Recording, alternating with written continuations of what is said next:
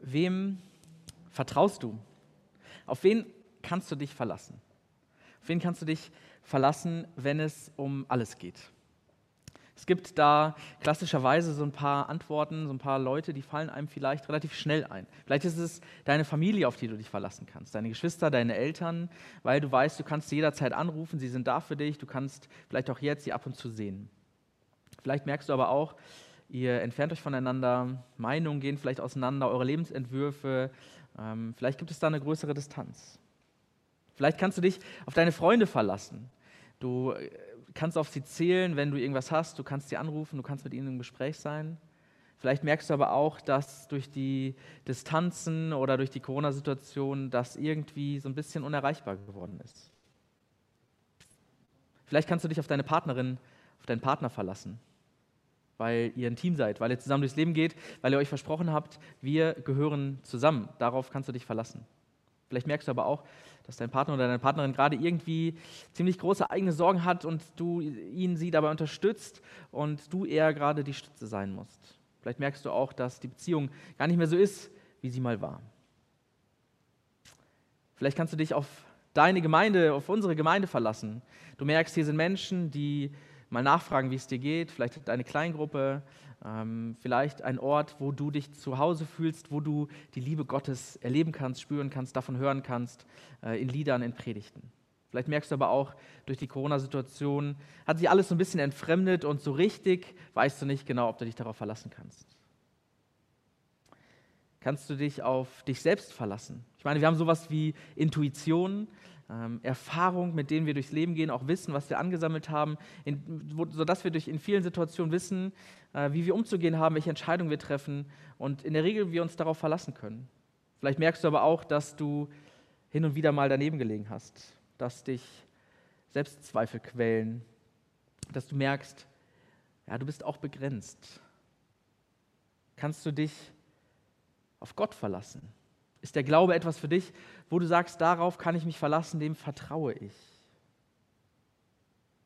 Vielleicht stellst du dir die Frage, wo ist Gott jetzt eigentlich? In dieser Situation global betrachtet hört man diese Frage oft, wo ist Gott eigentlich in dieser Pandemiesituation? Aber auch ganz privat, individuell in unserem Leben kann sich diese Frage stellen, wenn wir uns schlecht fühlen, wenn wir Durststrecken durchmachen. Wo ist Gott denn jetzt eigentlich? Kann ich mich eigentlich auf Gott verlassen? Ich merke, dass diese Zeit irgendwie auch eine Zeit ist, in der Skeptiker, in der Zweifler äh, voll durchstarten können, in der Misstrauen gesät wird. Ich erinnere mich noch sehr gut daran, als im November letzten Jahres gewählt wurde und in den USA gewählt wurde und Trump schon vorher angekündigt hat, diese Wahl, wenn ich sie nicht gewinne, wird sie ähm, wird sie gefälscht worden sein, es wird Betrug herrschen. Und er erzählt und erzählt diese Geschichte und Menschen glauben das, obwohl es keine Fakten gibt, die das belegen, dass dann eine große Korruption im großen Stile angelegt ist. Und Menschen glauben das, diese Geschichte, die offensichtlich falsch ist. Wir erleben das, dass Wissenschaftlerinnen, Wissenschaftler, Medizinerinnen, Medizinern diskutieren, Fakten hin und her bewegen, äh, überlegen, was der beste Weg ist, miteinander umzugehen, mit dieser Pandemiesituation umzugehen. Und mich mich überfordert das manchmal, wenn ich mir Talkshows anschaue, dass ich denke, ja, die Person hat recht, aber das hört sich auch irgendwie schlau an. Und so richtig weiter weiß ich jetzt auch nicht. Ich bin eher irgendwie verunsichert. Das gleiche auf politischer Ebene. Die einen sagen das, die anderen sagen das. Dieses Bundesland macht es so, dieses Bundesland macht es so. Und ich liebe unseren Föderalismus, weil es ermöglicht, dass wir Entscheidungen für ganz konkret vor Ort treffen. Aber es, es führt bei mir auch irgendwie dazu, die Übersicht zu verlieren und irgendwie auch Misstrauen zu haben. Und bei dem eigenen Glauben ist es ja auch manchmal so, dass wir das Gefühl haben, ich weiß gar nicht so richtig, ob ich mich darauf verlassen kann. Letzte Woche Dienstag hatten wir hier ein Online-Seminar mit äh, Wilfried Herle, einem systematischen Theologen, und Herle hat ähm, Luther zitiert, der gesagt hat, äh, das, woran du dein Herz hängst, ist dein Gott. Ein starkes Bild, das, woran wir unser Herz hängen, das, worauf wir uns verlassen. Und wenn man dieses Bild ganz wörtlich nimmt, wir verlassen uns auf Gott hin. Wir gehen aus uns raus auf Gott hin. Ist das gerade bei dir so? Geht das? Kannst du dich verlassen auf Gott hin? Ich habe auch das Gefühl, so manche Gewissheiten brechen weg. Irgendwie leben wir in einer freien Marktwirtschaft und Die äh, demografie Marktwirtschaft sagt, es ist gut, wenn wir Wachstum haben, wenn wir Fortschritt haben, wenn wir Weiterentwicklung haben. Stillstand ist schlecht und der Markt regelt das. Bei den äh, ganzen Fragen rund um das Impfen habe ich das Gefühl, der Markt regelt eigentlich nicht so viel und nicht besonders gut. Der Wert des Menschen steht plötzlich in der Diskussion, wenn wir uns darüber Gedanken machen müssen, äh, wenn wir, falls wir zu wenig Beatmungsplätze haben, wer darf denn dann? Sind es die Alten und Schwachen, die wir ausgrenzen? Sind es die Menschen, die die Behandlung möglicherweise nur schlecht überstehen? Und plötzlich fragen wir uns, was bestimmt eigentlich den Wert unseres Lebens? Thema Globalisierung, ich feiere das, unsere Freiheit, unsere Möglichkeiten, aber sie führt eben auch dazu, dass sich so eine Pandemie äh, ausbreiten kann wie verrückt. Wem oder was können wir vertrauen? Auf wen oder was können wir uns verlassen? Ich möchte euch einen Text aus der Bibel vorlesen, der sich auf die Geschichte bezieht, die Joyce eben schon vorgelesen hat, auf die Verklärung. Und ich lese euch einen Text vor aus dem zweiten Petrusbrief, Kapitel 1, die Verse 16 bis 19. Wir haben euch ja angekündigt, dass unser Herr Jesus Christus machtvoll wiederkommen wird. Und dabei haben wir uns nicht auf ausgeklügelte, erfundene Geschichten gestützt, sondern wir haben mit eigenen Augen seine wahre Macht und Größe gesehen. Gott, der Vater, ließ seine Ehre und Herrlichkeit sichtbar werden. Damals, als von der Ehrfurcht gebietenden Herrlichkeit Gottes her eine Stimme erklang, die zu ihm sprach, das ist mein geliebter Sohn, an ihm habe ich Freude. Diese Stimme haben wir selbst gehört, sie kam vom Himmel her als wir mit Jesus auf dem heiligen Berg waren. So gewinnt das prophetische Wort für uns noch an Zuverlässigkeit. Und ihr seid gut beraten, wenn ihr euch daran haltet. Denn dieses Wort ist wie ein Licht, das an einem dunklen Ort brennt, solange bis der Tag anbricht und der Morgenstern in euren Herzen aufgeht. Die Situation der Gemeinde, an die dieser Brief gerichtet ist, ist ganz anders als unsere Situation. Sie hatten keine Pandemie, sie waren nicht so global vernetzt, sie hatten andere Fragen. Es ist ein Brief aus dem zweiten Jahrhundert nach Christus. Es ist wahrscheinlich das, ähm, der älteste, beziehungsweise der, ähm, der jüngste Brief, den wir in der Bibel haben. Man geht davon aus, dass er irgendwann äh, in der Mitte des zweiten Jahrhunderts entstanden ist. Das weiß man, weil im dritten Kapitel davon die Rede ist, dass die Spötter sagen, die die Auferstehungsbotschaft leugnen, äh, eure Väter sind schon lange gestorben, was ist nun damit? Also man blickt schon auf die Zeit zurück, wo Zeitzeugen gelebt haben, wo Menschen gelebt haben, die dem Auferstandenen begegnet sind. Und wir haben es hier mit einem Phänomen ähm, im Neuen Testament zu tun, das man in der Bibelwissenschaft Pseudepigraphie nennt. Das heißt, es wird sich einem Namen bedient, der Autorität hatte, der bekannt war, obwohl das eigentlich jemand anders geschrieben hatte. Also nicht Petrus den wir als Apostel Jesu kennen, hat diesen Brief selbst geschrieben, sondern sein Name steht als Überschrift darüber. Und das drückt aus, wir stehen in der Tradition dieses Apostels. Ähm, das verschiebt den Fokus auf den, der das eigentlich schreibt, den man gar nicht kennt, hin auf die Botschaft, die da überliefert wird. Es soll den Blick auf den Inhalt, auf das Wesentliche lenken. Für die Leute damals war das normal, man kannte das auch aus der griechischen Literatur. Äh, für uns ist das heute ungewöhnlich, dass wir, ähm, wo es um Patente geht, um geistiges Eigentum, da ist es komisch, wenn, ähm, wenn man sich sozusagen einem anderen Autor bedient. Damals war das normal. Wie ist die Situation? Die Gemeinde hatte sich etabliert. Es sind äh, 130 Jahre nach Jesu, 120 Jahre nach Jesu Tod und Auferstehung. Sie, die Gemeinde, die Christinnen und Christen kennen die Berichte von Jesu Leben, von Jesu Tod, von Jesu Auferstehung. Sie kennen die Evangelien, die sind schon im Umlauf. Sie kennen die Briefe der, äh, des Apostel Paulus. Sie wissen, wie es war, als Jesus getauft wurde. Sie wissen, was berichtet wurde über die Verklärung Jesu, was wir eben gehört haben, wo Jünger auf dem Berg Tabor gewesen sind und sie ein großes Licht gesehen haben und Gott vom Himmel ähm, dem Jesus von Nazareth seine Autorität zugesprochen hat. Jünger hatten dort ein prägendes Ereignis, was ihren Glauben verändert hat. Auf diesem Berg wurde nochmal bestätigt, ja, das ist der versprochene Messias. Dieses Kind, was wir an Weihnachten feiern, das ist der, von dem Gott sagt, das ist mein geliebter Sohn. Das ist der gekreuzigte und auferstandene Christus. In der Gemeinde wurde Glaube gefeiert, wurde versucht, Liebe zu leben. Wir würden heute sagen, die Menschen damals haben auch Nachfolge gelebt. Und, und darum geht es im zweiten Petrusbrief, sie haben dieser Botschaft vertraut, dass Jesus wiederkommen wird. Und zwar, dass Jesus noch zu deren Lebzeiten wiederkommt. Auch Paulus ging davon aus, wir können das im, zweiten, im ersten Thessalonicher Brief lesen, weil er sich dort mit der Frage beschäftigt, was passiert eigentlich, wenn jetzt Menschen sterben und Jesus ist noch nicht wiedergekommen. Sie gingen davon aus, wir werden das noch erleben. Aber Menschen starben, es lebten plötzlich keine Augenzeugen mehr, die Jesus selbst noch als Auferstandenen begegnet sind. Und man fragte sich, was passiert hier eigentlich? Haben wir auf das falsche Pferd gesetzt? Wie verlässlich ist die Botschaft eigentlich, die uns überliefert wurde, die wir dort in den Evangelien lesen, wenn jetzt doch plötzlich Menschen sterben und Jesus kommt gar nicht wieder und er ist bis heute nicht wiedergekommen? Haben wir uns auf den Falschen verlassen? Haben wir auf das falsche Pferd gesetzt? Und der Autor hier von dem Petrusbrief sagt, es sind Verschwörungstheorien im Umlauf. Hier in der Übersetzung hieß es, wir verlassen uns nicht auf ausgeklügelte und erfundene Geschichten. Der griechische Begriff äh, heißt an der Stelle tatsächlich Mythen. Das wird abgewehrt. Das sind keine erfundenen Geschichten, die da im Umlauf sind. Da haben Menschen, Generationen vor uns, eine Erfahrung gemacht, dass wir uns darauf verlassen können. Dass das der Christus ist. Und trotzdem gibt es Menschen dann im Umfeld dieser Gemeinde und vielleicht auch in der Gemeinde, die, die fragen, wo ist denn euer Christus jetzt? Könnt ihr euch wirklich darauf verlassen? Wir sehen ihn nicht. Wir haben, können ihn nicht greifen. Er ist nicht da. Und ich, wir wissen auch nicht, ob er jetzt wiederkommt. Wo ist euer Christus jetzt? Das ist eine Frage, die mir so oder zumindest vom Inhalt her heute auch begegnet. Wo ist dein Gott? Wo ist mein Gott, wenn ich mich verlassen fühle?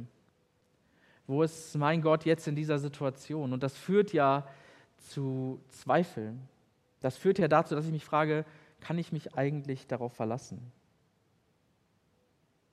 Heute kommen vielleicht auch noch Selbstzweifel dazu. Kann ich mich auf mich verlassen? Es gibt heute tausend Dinge, die uns Halt versprechen.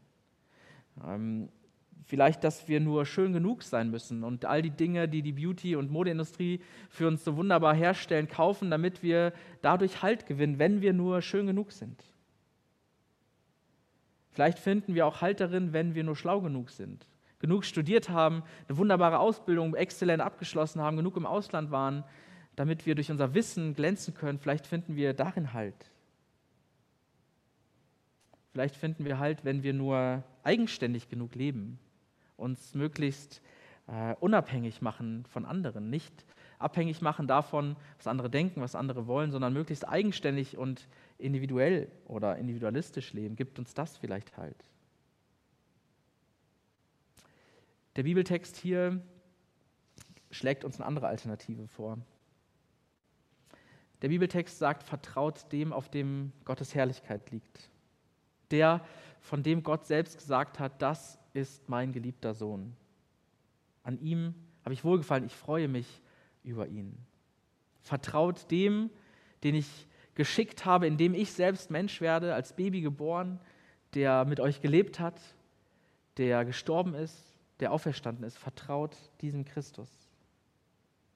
Es ist der, der auch jetzt noch unter euch lebt durch den Heiligen Geist, der jetzt immer noch lebt, auch wenn ihr ihn nicht spüren könnt, auch wenn er noch nicht physisch wiedergekommen ist. Und das ist ja das, was damals die große Frage war, wo ist euer Christus jetzt? Er lebt in euch. Heute ist, glaube ich, bei uns für manche die Frage, der Glaube, mit dem wir aufgewachsen sind, trägt der mich eigentlich noch? Das, was wir mal als gut und, und hilfreich für uns empfangen haben, vielleicht von unseren Eltern, vielleicht aus der Gemeinde, aus der Kirche, wo wir groß geworden sind, ist das heute eigentlich noch das, was mich im Leben und im Sterben trägt. Und ich glaube, dieses Hinterfragen ist erstmal ein normaler Prozess. Ich glaube, das passiert bei vielen Dingen, wenn wir, wenn wir erwachsen werden, wenn wir älter werden, und das wird auch an verschiedenen Lebensübergängen nochmal der Fall sein, fragen wir uns, was ist uns eigentlich wichtig? Welche Werte sind uns wichtig? Was gibt uns eigentlich Halt? Und ich erlebe das auch in meiner eigenen Biografie und auch bei manchen von uns, dass dabei manches über Bord geworfen wird, wo wir merken, das glauben wir so nicht mehr. Das sind Antworten, die uns vielleicht heute nicht mehr tragen, weil sie nicht befreien und nicht in die Weite führen, sondern uns eher einengen und uns nicht wirklich tragen. Und gleichzeitig ist es ja Christus, von dem wir gehört haben. Gleichzeitig ist es der, von dem Gott sagt, das ist mein geliebter Sohn, der uns begegnet ist, der verherrlicht wurde, der den Jüngern begegnet ist als die Herrlichkeit Gottes. Und dieser Glaube an diesen Christus ist keine statische Sache. Der bewegt sich, der verändert sich, der ist dynamisch, weil unser Leben dynamisch ist. Und das ist gut so. Und da kann es mal vorkommen, dass manche Dinge in den Hintergrund treten und vielleicht nicht mehr so wichtig werden. Aber das Fundament, der Glaube an Christus, der Glaube an den, von dem Gott sagt, das ist mein geliebter Sohn, der bleibt. Das ist das Fundament. Das ist das, was uns verbindet. Das ist das, worauf wir uns verlassen können. Ich habe mit der Frage angefangen, worauf du dich verlassen kannst, wem du vertraust, worauf du dich verlassen kannst, wenn es ernst wird. Und am Ende möchte ich diese Frage beantworten mit auf Christus. Es klingt erstmal irgendwie platt und erwartbar für so eine Predigt, aber ich, ich glaube, das ist eine wichtige und eine grundlegende Antwort für mein Leben und vielleicht auch für dein Leben. Manche Gewissheiten brechen weg. Um uns herum Gewissheiten von außen, gesellschaftliche Gewissheiten und auch vielleicht in uns. Aber nicht alles geht verloren. Und das hängt auch ein bisschen an uns. Das hängt auch daran, ob wir an dem festhalten, der uns hält. Dass wir die Hand dessen nicht loslassen, der uns trägt. Der Text ruft uns zu, erinnert euch daran, was euch widerfahren ist wer euch begegnet ist, was die Grundlage eures Lebens und eures Glaubens ist. Und diese Grundlage können wir nicht selbst machen. Auch am Dienstag hat Wilfried Helle das nochmal ganz wunderbar gezeigt. Das machen wir nicht selbst und trotzdem sind wir daran beteiligt. Wir ähm, können uns dem verschließen, wir können das suchen, wir können uns danach ausstrecken.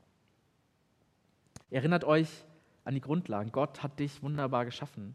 Gott liebt dich. Gott sieht deine Grenzen, Gott sieht deine Fehler äh, und nimmt sie wahr, wischt sie nicht einfach weg, sondern stirbt dafür am Kreuz. Und er überwindet den Tod, um mit uns leben zu können, dass wir mit Gott leben können. Gott verspricht uns eine Zukunft mit ihm. Erinnert euch an die Grundlagen, erinnert euch an das Fundament. Und der Text, der, der zweite Petrusbrief, gibt uns noch eine Antwort, worauf wir uns verlassen können. Zumindest eine negative Antwort. Der zweite Petrusbrief beschäftigt sich mit falschen Propheten. Das sind eben die Leute gewesen, die sagen, Jesus kommt nicht wieder, das ist alles Humbug, das sind alles Mythen, das sind alles Verschwörungstheorien. Und der zweite Petrusbrief sagt, die Leute, die Misstrauen säen, die Zweifel säen, die Menschen, die zu Verwirrung und zu Verunsicherung beitragen, die tragen euch nicht. Da, wo Menschen das tun, tragen sie zur Ungerechtigkeit bei, zur Verunsicherung, zur Selbstverherrlichung. Und er sagt, es ist offensichtlich, dass das nicht trägt, wenn Menschen euch in die Irre führen, wenn Menschen euch verunsichern, wenn Menschen äh, nicht das Gute, das Positive suchen, sondern eher nur Verwirrung stiften. Woran du dein Herz hängst, das ist dein Gott. Wenn wir unser Herz ausschließlich an irdische Dinge klammern, an Beziehung, an materielle Dinge, an Erfolg, an Bildung, dann kann es sein, dass uns das nicht trägt, dass es am Ende nicht hält, weil wir eben Grenzen haben und andere Menschen auch Grenzen haben. Wir brauchen das alles. Das kann man nicht ausklammern, das gehört alles zu unserem Leben dazu. Aber am Ende trägt nur Christus. Am Ende lohnt es sich, sein Herz an den zu hängen, der von sich sagt, ich bin der Sohn Gottes sich selbst zu verlassen auf ihn hin. Und ich glaube, dieser Weg ist ein Wagnis. Das ist ein Prozess, das lohnt sich mal auszuprobieren, zu sagen, ich verlasse mich selbst auf ihn. Probier das mal aus. Sag das mal, Gott, ich verlasse mich auf dich. Ich gebe ein Stück von mir ab, ich gebe ein Stück von mir raus. Wem können wir vertrauen? Ich glaube, wir können Christus trauen. Das ist manchmal nicht so mit Händen zu greifen. Das äußert sich durch Gebete, das äußert sich durch Hoffnung, das äußert sich durch christliche Gemeinschaft, dadurch, dass wir vielleicht in manchen Momenten merken, es gibt noch mehr. Wir sind nicht auf uns alleine gestellt. Und ich wünsche uns, dass das hier eine Gemeinschaft ist und bleibt und auch noch mehr wird, in der wir merken, wir sind durch Christus getragen. Er ist der, auf den wir uns verlassen können, gerade in solcher Situation. Deswegen habe ich das letzte Woche sehr genossen, viele von euch zu sehen und auch jetzt sehe ich viele von euch und zu merken, wir sind nicht alleine unterwegs, wir sind als Gemeinschaft unterwegs und gerade das finde ich in diesen Zeiten wichtig. Und ich erlebe das hier als eine Gemeinschaft, die nicht Misstrauen sät, wo es nicht um Verunsicherung geht, sondern um ein Miteinander. Und ich wünsche uns, dass wir das ähm, mehr und mehr erleben können. Amen. Ich bete. Christus, manchmal ist es nicht so einfach herauszufinden, wo wir uns darauf verlassen können. Und es ist ja auch gut und wichtig, sich auf andere Menschen zu verlassen. Wir brauchen das vertrauensvolle Beziehung. Gleichzeitig kommen wir manchmal an unsere Grenzen und andere Menschen an ihre Grenzen. Und deswegen ist es gut, dass du uns hältst, dass du uns an die Hand nimmst, dass du mit uns durchs Leben gehst. Und wir brauchen das, an das Fundament erinnert zu werden von dir, dass du uns geschaffen hast, dass du uns liebst, dass du uns annimmst, so wie wir sind, dass du unsere Fehler nicht vorhältst und dass du mit uns in eine hoffnungsvolle Zukunft gehen möchtest. Ich brauche das. Ich bitte dich um viele kleine Momente in unserem Alltag, in unserem Leben, wo wir das spüren können, dass es mehr gibt, dass es dich gibt, dass du uns nicht loslässt. Und ich bitte dich auch für uns, dass wir deine Hand halten, dass wir an dir festhalten, dass wir uns verlassen auf dich hin. Amen.